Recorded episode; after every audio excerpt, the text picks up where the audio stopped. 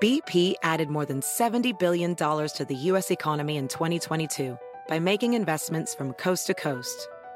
Investments like building charging hubs for fleets of electric buses in California and starting up new infrastructure in the Gulf of Mexico. It's and, not or. See what doing both means for energy nationwide at bp.com slash investing in America.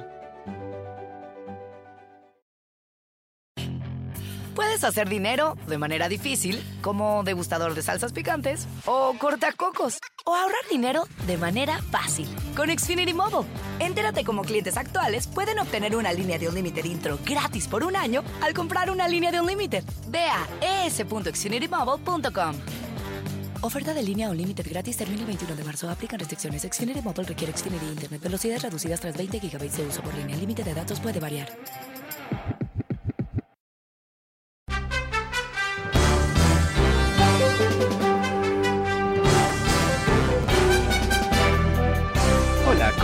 Soy Fernando Espuelas desde Washington.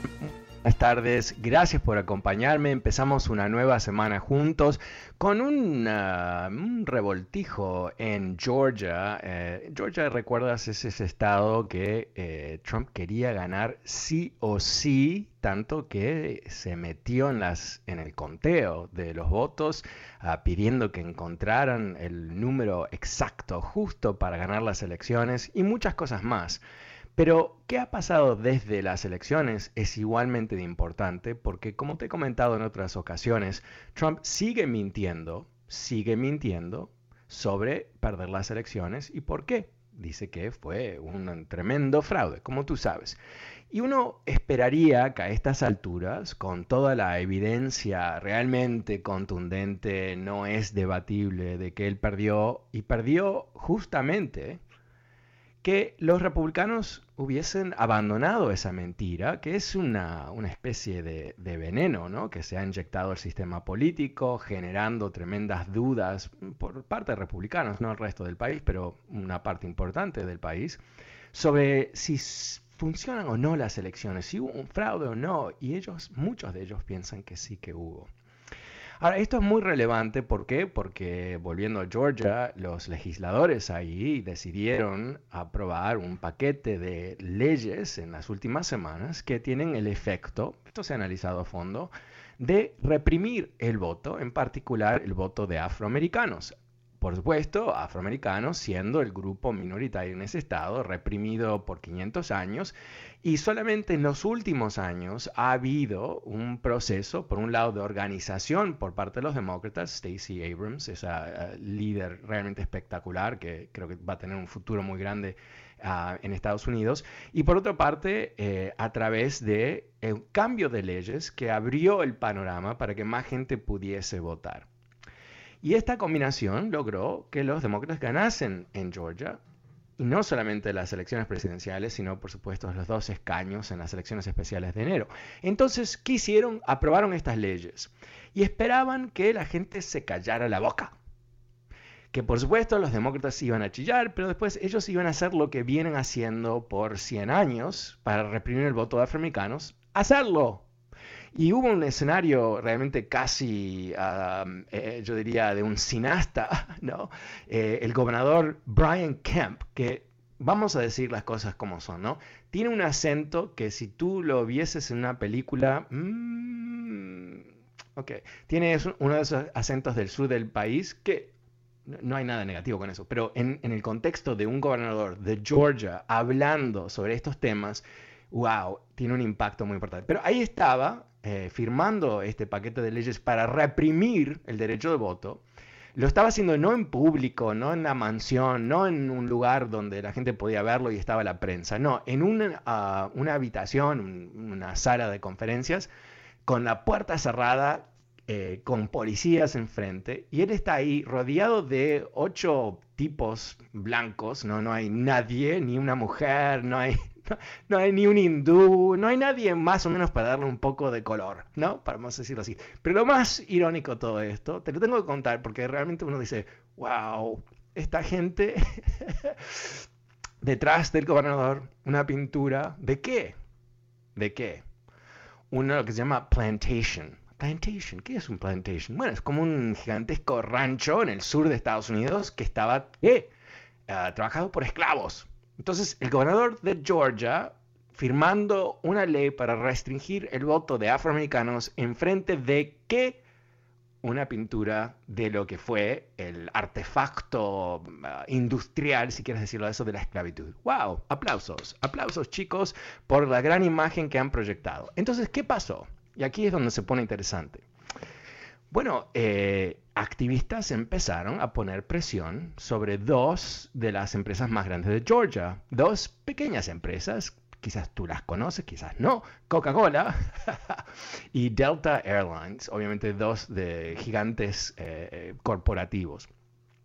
Primero, ambas pusieron, mandaron ah, unas declaraciones así bastante, como se dice en inglés, vanilla, ¿no? Así, mmm. Y eso eh, enfureció, a los activistas que, eh, que, dijeron, ok, si ustedes se van a prestar a básicamente dar apoyo a este tipo de ley, nosotros vamos a empezar un boicot. Ahora, los boicots no es que se tienen que implementar hoy por hoy. Las cosas han cambiado. Cuando yo te he dicho años, súmate a Twitter, súmate a Twitter, ahí es donde se hace política en Estados Unidos. Esta es la razón. Tomó más o menos, yo diría, cinco días más o menos de una campaña de presión a través de Twitter. ¿Y qué pasó? El CEO de Coca-Cola dijo que estas leyes no son aceptables, que van en contra de los valores de Coca-Cola. CEO de Delta, exactamente lo mismo. Y Ah, por supuesto, no es solamente Georgia donde esta gran mentira de Trump está impactando las cosas. En Texas, surprise, surprise, surprise, ahí también, por supuesto, están tratando de restringir el voto porque ellos se lo ven. Ellos ven que Georgia, ¿no? la condición de ser Georgia, un estado sureño que siempre vota republicanos, que va cambiando. ¿Y por qué cambia? Porque negros y latinos votan más. Eso es lo que va a ocurrir. Y eso es lo que quieren atajar en Texas. Están tratando de implementar leyes que son iguales, no iguales exactamente, pero con el mismo propósito, el propósito de reprimir el voto.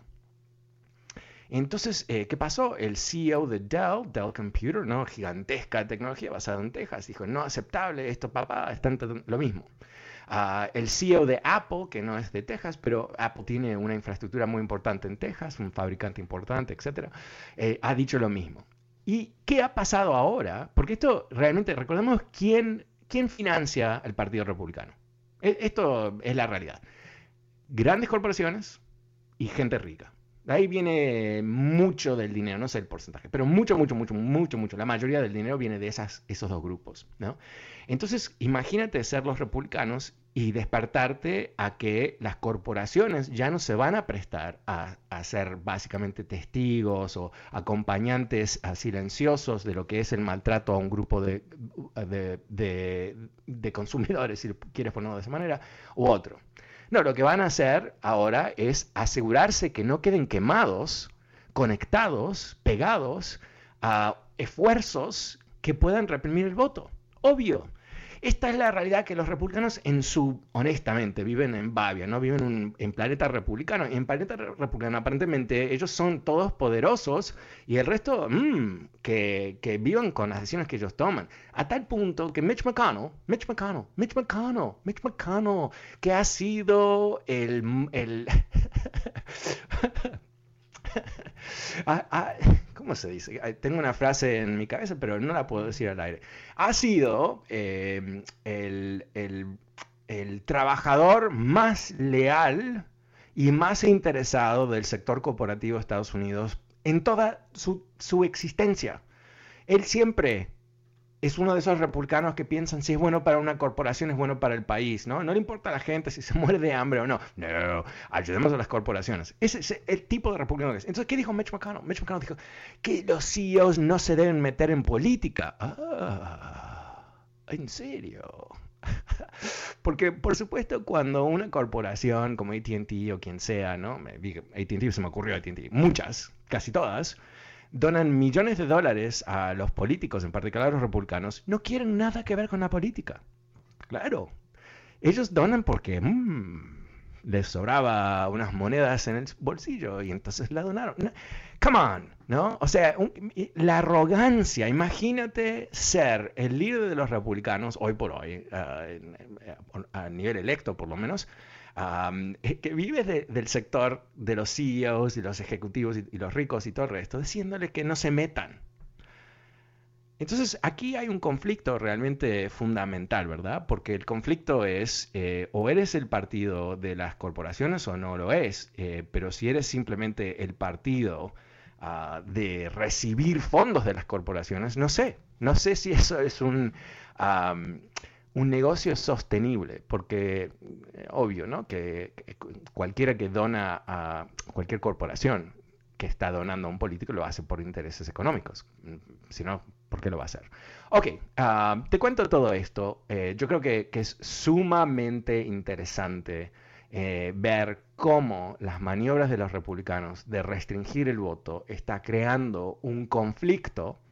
¿Con quién? Con el sector corporativo tiene que elegir entre acompañar lo que son estas acciones antidemocráticas ah, o, eh, bueno, defender eh, derechos eh, trascendentes, como es la democracia. Y yo creo que lo que estamos viendo aquí, a cierto nivel, ¿no? Está basado en presión de los consumidores y todo eso, pero a cierto nivel, si tú eres CEO de una empresa de Estados Unidos, tú entiendes que la democracia es un elemento esencial de el capitalismo. Eh, es lo que permite que el capitalismo sea aceptado, aceptable y donde tomar riesgo ocurre dentro de un marco jurídico. Esa es la democracia. No, más allá de los temas sentimentales y todo el resto, ¿no? Eso es lo que quiere decir. Entonces, no me, no me sorprende, inclusive el, uh, CEO de uh, JP Morgan Chase uh, dijo algo semejante, ¿no? Eh, no nos debe sorprender que están pensando eso, porque ellos entienden, ellos operan en todo el mundo, entienden lo que es un país que pierde su estabilidad. Bueno, ¿cómo lo ves tú? El número es 844-410-1020. 844-410-20. Llámame y cuéntame. Aprovecho para pedirte un favor. Si, si te gusta este programa, recomiéndalo a tus amigos. Y si quizás no lo llegan a escuchar por un tema de horas o no llegan a escucharlo en vivo en la radio, ¿sabes qué? Hay un podcast, es gratis, todos los días, se publica en fernandoespuelas.com o te puedes suscribir directamente, ni tienes que venir a mi sitio una vez que lo hagas. Ah, es muy fácil, es un clic ah, y lo recibes en tu teléfono, lo recibes en tu computadora, donde quieras escucharlo. Bueno, vamos a ir a las líneas, vamos a ir con nuestra primera llamada con uh, Anef, creo que es. Hola Anef, ¿cómo te va? Hola Fernando, me va muy bien, gracias por siempre estar ahí para nosotros. Llevo años de años desde que estás por acá en Univisión. Te ah, pregunto algo. Eh, respecto a Mitch McConnell, ese, ay Dios mío, no quiero decir la palabra porque a lo que diría charlatán. Yo le he escrito y he terminado diciéndole shame on you. Pero mm. también te quiero preguntar algo de tu newsletter. ¿Sigue activo el newsletter? Porque yo me suscribí y, de repente no, lo, no, lo, no me llega. ¿Sabes? Eh, eh, eh, voy, a, voy a estar escribiendo un nuevo número en la brevedad. Tuve que tomar unos días uh, sin escribirlo por un tema personal en mi vida, que sé que no es tu problema, pero te estoy comentando, pues me preguntaste. Y porque es un, un reto escribir uh, ese newsletter todos los días y no, no, lo pude hacer suficientemente bien como para hacerlo. Entonces te, te, debo a ti y a todos los suscriptores mis disculpas. Eh, a todos los que se ah, suscribieron pagando, frené la facturación, así que no, nadie está cobrándoles a nadie. así que de eso no se ah, preocupen, pero eh, yo les debo una explicación que lo voy a hacer por escrito a los que se han suscrito. Pero te agradezco y me disculpo contigo. No, no, disculpas aceptadas y en adición, espero que tu problema personal salga airoso, porque todo es bueno en la vida, todo tiene un propósito. Así es que gracias, Fernando por estar ahí para nosotros, de verdad que eres súper, demasiado súper. Ah, eres más que amable, muchísimas gracias, gracias, un abrazo, hasta pronto. Bien, eh, gracias. Uh, el número es 844-410-1020. Eh, pasemos con Samuel. Hola Samuel, ¿cómo te va? Buenas tardes. Sí, buenas tardes, Sandro. Gracias por tomar mi llamada. Gracias. Ah, yo quería, sí, yo quería preguntar, este, ¿cómo, cómo se está, cómo, ah, porque he escuchado que, que han estado tratando de restringir el, el, el voto los republicanos, pero ¿cómo exactamente es que lo están tratando de restringir? Bueno, eh, eh, cada estado es diferente y, no está claro qué es lo que va a sobrevivir después. Todo esto es sujeto a juicios, ya sea enjuiciado, o sea, pleitos, ¿no? Ah, en Georgia y en otros lugares. Eh, básicamente lo que están tratando de hacer, um, hay dos áreas en general. Ah, una de ellas es hacerlo más difícil votar por correo. Trump se obsesionó con el tema de votación al correo, pensando que iba a ser tan fácil él lo dijo así, algo así, no lo estoy citando exactamente, pero va a ser tan fácil para votar que nunca más vamos a ganar una elección. Dicho de otra manera, eh, si los vagos demócratas pueden votar fácilmente, perdemos todas las elecciones. La realidad es la siguiente, ¿no? Las elecciones siendo un martes, eh, quizás era lógico 100 años atrás, 100, perdón, 120 años atrás, cuando el 98% o el 90% de la población de Estados Unidos trabajaba en el campo. Y un martes era un martes, ¿no? No lo hacían los domingos porque ibas a la iglesia, pero un martes no importaba.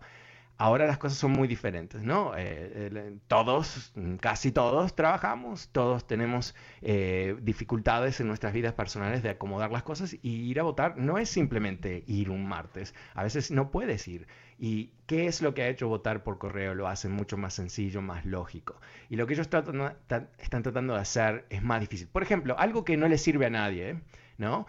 Pero eh, están moviendo la fecha de cuando tú puedes pedir el voto por correo.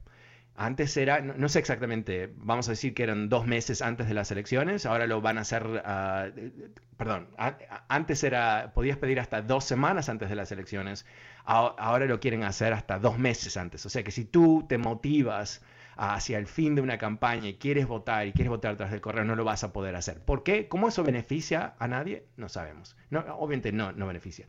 ¿Qué más están haciendo? La, otro, el otro eh, elemento es eh, por ejemplo, es limitar ah, los días de votación, ah, que no puedan votar, por ejemplo, los domingos. Ahora, ¿por qué los domingos?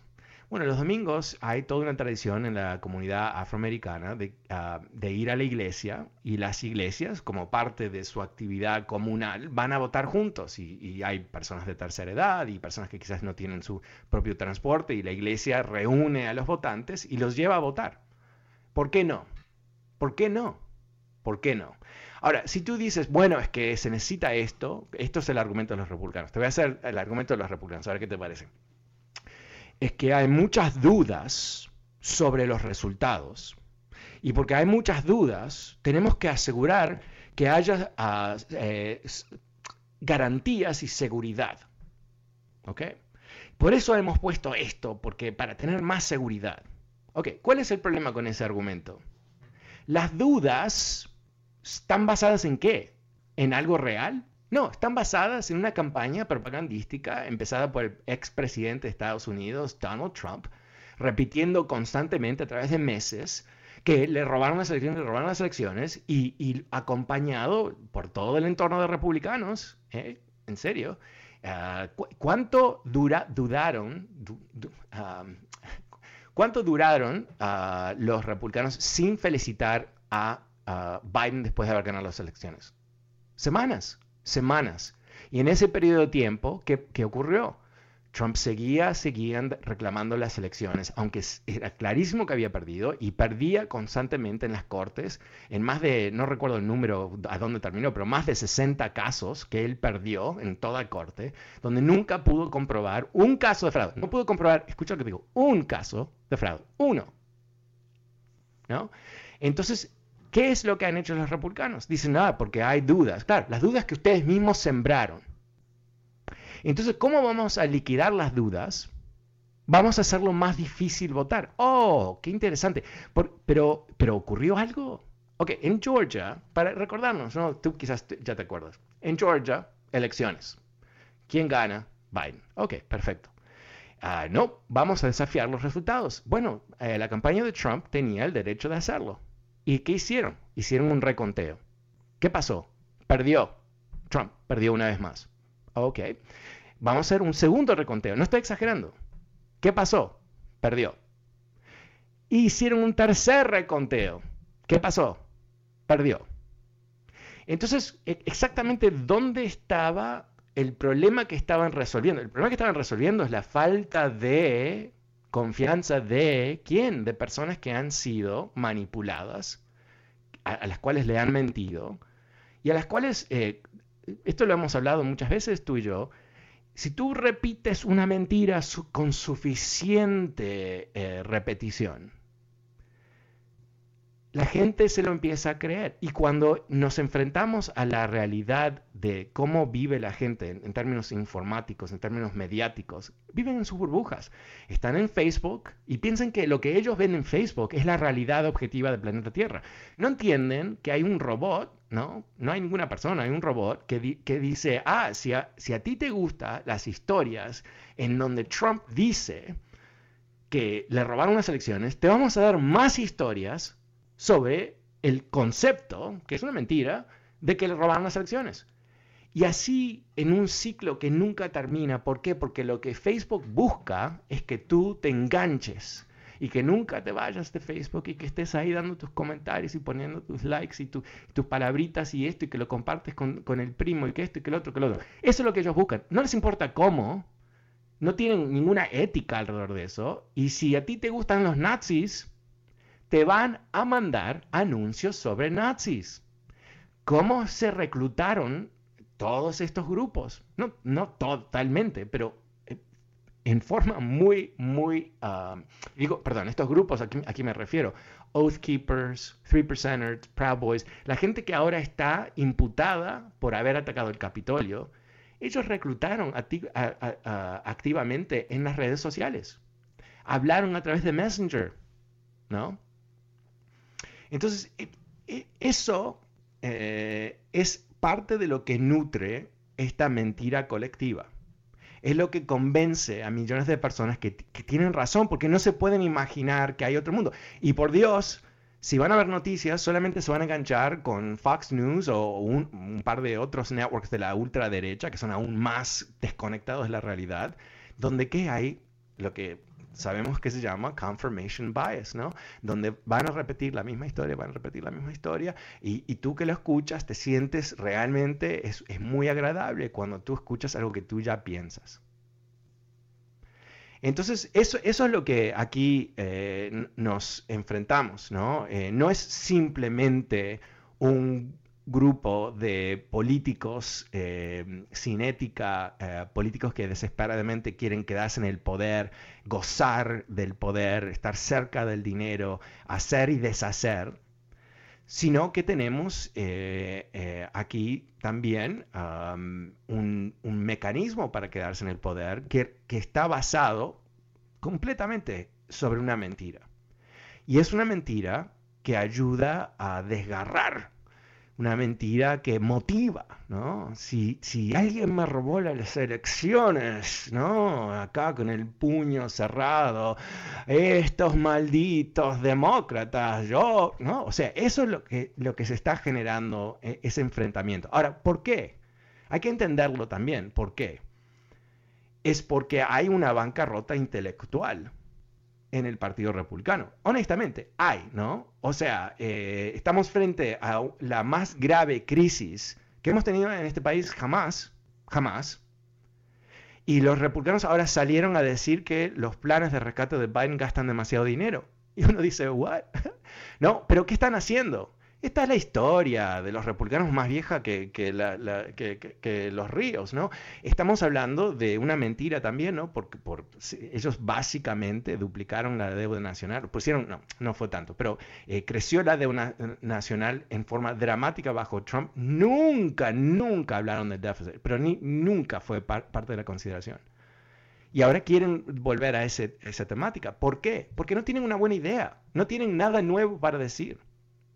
Y ahora están muy preocupados eh, convenciéndole a la gente de que este plan de infraestructura eh, es terrible. O sea, es algo que va a resolver una cantidad de problemas a través de todo el país, problemas que no se han resuelto y no hay, ellos no están proponiendo soluciones alternativas. Lo que ellos están proponiendo es no resolver problemas. ¿No? O sea, es, eh, ¿cómo se dice nihilism en español? ¿Nihilismo? No sé, lo voy a buscar en el corte comercial, pero eh, estamos hablando de un partido que no, no tiene eh, cimientos es como que están ahí balanceados eh, más o menos eh, sobre una tierra movediza, ¿no? Como que eh, se están dando cuenta que, que, aquí no hay nada sólido. Entonces, se agarran de qué? Del pasado, se agarran del odio. Vamos ahora a odiar a, gente trans, ¿no? Si nos agarramos de eso, quizás vamos a tener votantes. O sea, desesperados y en su desesperación realmente yo creo que generando mucho, mucho dolor a través del país. Bueno, vamos a hacer lo siguiente, vamos a hacer una pequeñísima pausa, no mucho dolor. Ah, vuelvo enseguida, soy Fernando Espuelas, el número es 844-410-1020 si quieres participar en el programa. Ya vuelvo, no te vayas. BP added more than $70 billion to the U.S. economy in 2022. Investments like acquiring America's largest biogas producer, Archaea Energy, and starting up new infrastructure in the Gulf of Mexico. It's and, not or.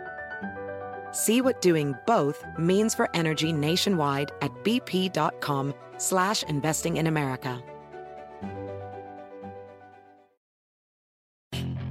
Puedes hacer dinero de manera difícil, como degustador de salsas picantes, o cortacocos, o ahorrar dinero de manera fácil con Xfinity Mobile. Entérate cómo clientes actuales pueden obtener una línea de un límite intro gratis por un año al comprar una línea de un límite. Ve a es.xfinitymobile.com. Oferta de línea o límite gratis termina el 21 de marzo. Aplican restricciones. Xfinity Mobile requiere Xfinity Internet. Velocidades reducidas tras 20 GB de uso por línea. El límite de datos puede variar.